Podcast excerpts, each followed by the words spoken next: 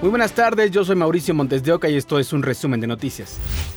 Un juez vinculó a proceso al sujeto identificado como Félix T por su probable responsabilidad en delitos contra la salud. Elementos de la Guardia Nacional lo detuvieron cuando evitó pasar por un punto de inspección en el tramo Jerecuaro hacia el Fresno en Guanajuato. Cuando lo revisaron, encontraron escondidos en la parte trasera del copiloto y en la cajuela de un auto 247 paquetes que contenían más de 277 kilos de cocaína, así lo informó la FGR y detuvieron a nueve policías señalados de estar involucrados con la desaparición de los 43 estudiantes de Ayotzinapa. La Secretaría de Seguridad de Guerrero informó que siete de ellos son estatales y dos de Iguala. Los nueve policías fueron trasladados al Centro Federal de Readaptación Social número 1 en el Altiplano, en el Estado de México. Momentos antes, sus familiares acudieron a las instalaciones de la Fiscalía de la República en Chilpancingo para exigir su liberación. Denunciaron que se les tendió una trampa y que cuentan con las pruebas necesarias para demostrar su inocencia. El presidente López Obrador confirmó que el cuerpo hallado el fin de semana en el municipio de Choix, Sinaloa, sí corresponde a José Noriel Portillo Gil, alias El Chueco. La confirmación se hizo la mañana de este jueves en Palacio Nacional. Miren, se confirmó que sí es José Noriel Portillo Gil, una persona que encontraron eh, muerta en Choy, Sinaloa, una eh, comunidad rural. me acaban de pasar la información. El miércoles, la Fiscalía de Chihuahua informó que el cadáver fue localizado el sábado en un camino de terracería en el municipio de Choix, Sinaloa. Presentaba una herida de bala en la nuca. En primera instancia, Diana Carolina Portillo, hermana de José Noriel, identificó el cuerpo. El presidente López Obrador dijo que la operación del Chueco y su célula delictiva eran tolerados por las autoridades locales, al grado que era promotor de un equipo de béisbol. Portillo Gil era líder de Gente Nueva, célula al servicio de los Salazar, brazo armado de la facción del cártel de Sinaloa, que lideran los Chapitos, hijos de Joaquín Guzmán Loera. Se sabe que hasta hace un año, el grupo del Chueco estaba sentado en el municipio de Urique, Chihuahua, de acuerdo con autoridades estatales, la zona de operaciones de José Noriel abarca las localidades de Ciénega de Trejo, Mesa de Arturo, Bahuichivo, Cerocagui y San Rafael, entre otras. Además de haber formado alianzas con otros grupos criminales en Guasapares y Chinipas. Si bien las actividades criminales del Chueco eran de todos conocidas en el corazón de la Sierra Tarahumara, su nombre salió a la luz pública luego de ser identificado como responsable del asesinato de los sacerdotes jesuitas Javier Campos Morales y Joaquín Mora Salazar, así como del guía turístico Pedro Palma el 20 de junio de 2022 en Urique. El grupo delictivo de este criminal controla la siembra y trasiego de drogas en la Sierra Tarahumara, además de la mercancía que se consume en la región. El chueco decidía marcas, horarios de venta y porcentajes que recibía. También extorsionaba comerciantes. Portillo Gil también era buscado por su participación en el homicidio del profesor estadounidense Patrick Beckstone en 2018. Según los reportes, lo confundió con un agente de la DEA luego de escucharlo hablar en inglés. La Compañía de Jesús, a la que pertenecían los religiosos asesinados, indicó que la muerte del chueco no representa un triunfo para la justicia, ni es una solución al problema estructural de violencia en la Sierra Tarahumara.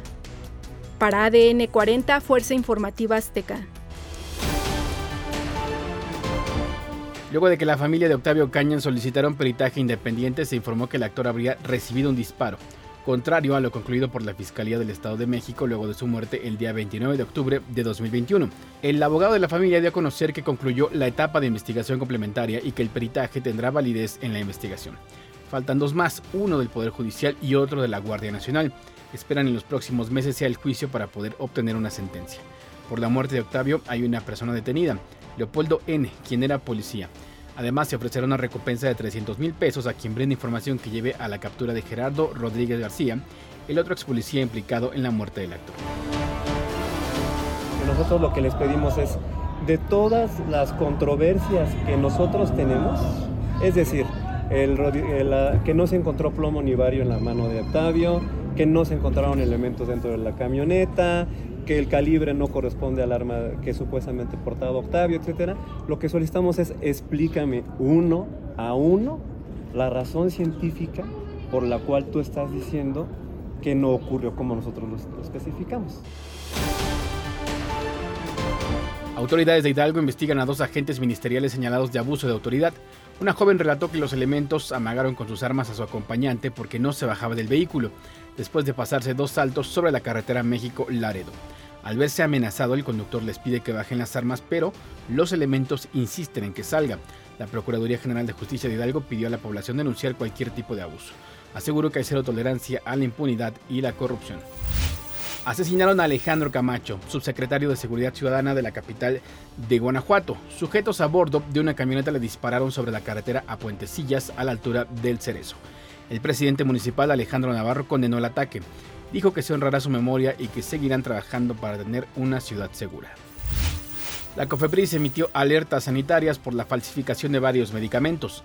Se trata de mentolado RAP en envase de 14 gramos y se utiliza para resfriados gotas de manzanilla Sofía en frasco de 15 mililitros para descanso de los ojos, un lote de Ambien contra el insomnio en frasco con 30 tabletas de 10 miligramos que no cuenta con registro sanitario, además de dos lotes de Rituximab, solución de 500 miligramos para tratar diversos tipos de cáncer.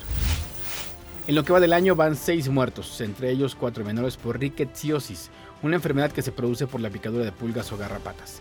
La mayoría de los casos son en los municipios de Monterrey, Escobedo, García y San Pedro de Nuevo León. Los síntomas aparecen 14 días después de sufrir la mordedura. Genera debilidad, fiebre, dolor de cabeza, algunas erupciones cutáneas, náuseas, vómito, dolor abdominal de músculos o articulaciones, así como la falta de apetito. Por estos hechos, las autoridades piden mantener la higiene en los hogares y mascotas. Aguas negras provocan la muerte de cientos de peces en el lago del barrio Solidaridad en Nuevo León.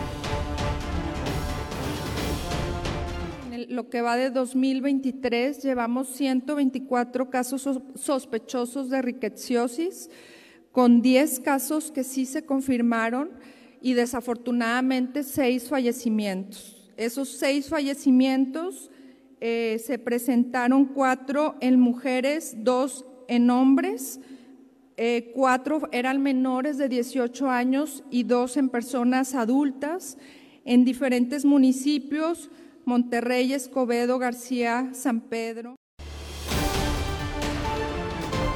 Aguas negras provocan la muerte de cientos de peces en el lago del barrio Solidaridad en Nuevo León. Se lograron apreciar una gran cantidad de peces flotando en la superficie sin vida.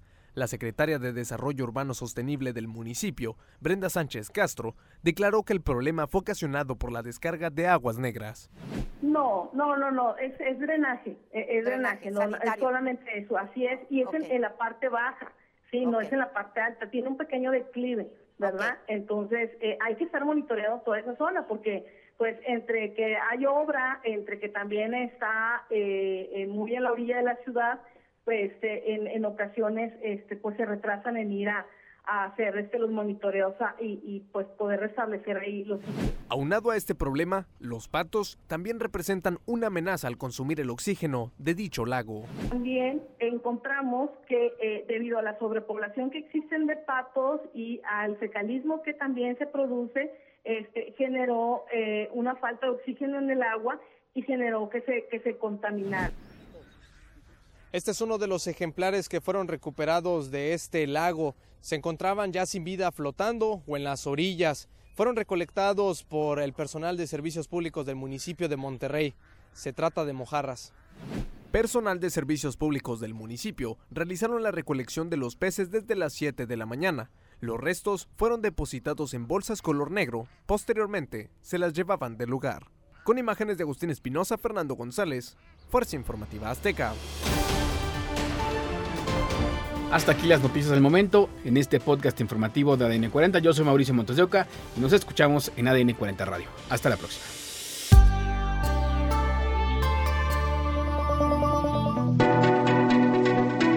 Este podcast es presentado por VAS, la super app que te ofrece muchas y nuevas formas de pagar todo lo que quieras con tu celular.